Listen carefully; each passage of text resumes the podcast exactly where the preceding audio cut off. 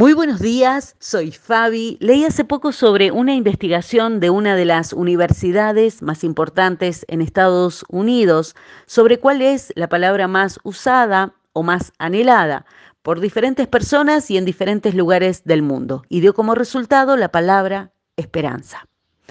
¿Cómo te estás llevando al finalizar la semana cuando faltan solo cuatro meses y otro año se habrá ido con esta palabra?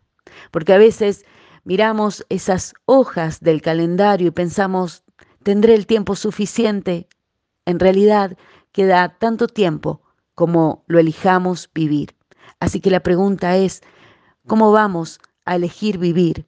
Tal vez estemos terminando esta semana y te sientas como en lucha con la esperanza. Podemos pensar, estoy triste, estoy preocupado, estoy desesperanzada.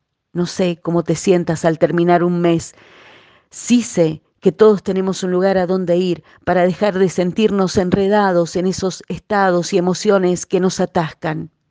Escucha por un momento lo que dice Hebreos capítulo 4.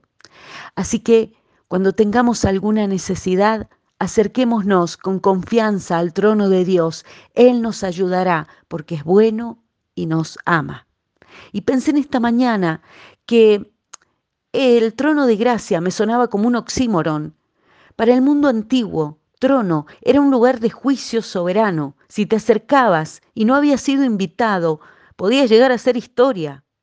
Sin embargo, aquí el autor dice, acércate, sos bienvenido al trono de la gracia de Dios, acércate con tus cargas y preocupaciones en todo tiempo, sin miedo, para encontrar ayuda y renovar tu esperanza.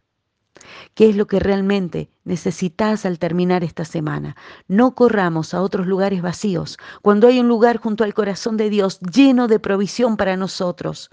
Tal vez te sientas agotado, gastado, como esas hojas del calendario. El amor de Dios inclina su corazón para que volvamos a encontrar en Él nuestra esperanza. Claro, si no tenés ninguna necesidad, nunca vendrías.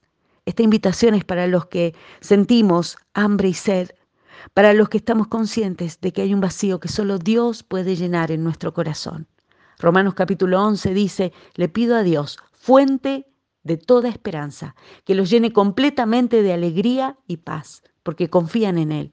Entonces rebosarán de una esperanza segura mediante el poder del Espíritu Santo. Que así sea en cada uno de nosotros, en el nombre del Señor Jesucristo. Amén. Bendecido fin de semana para todos.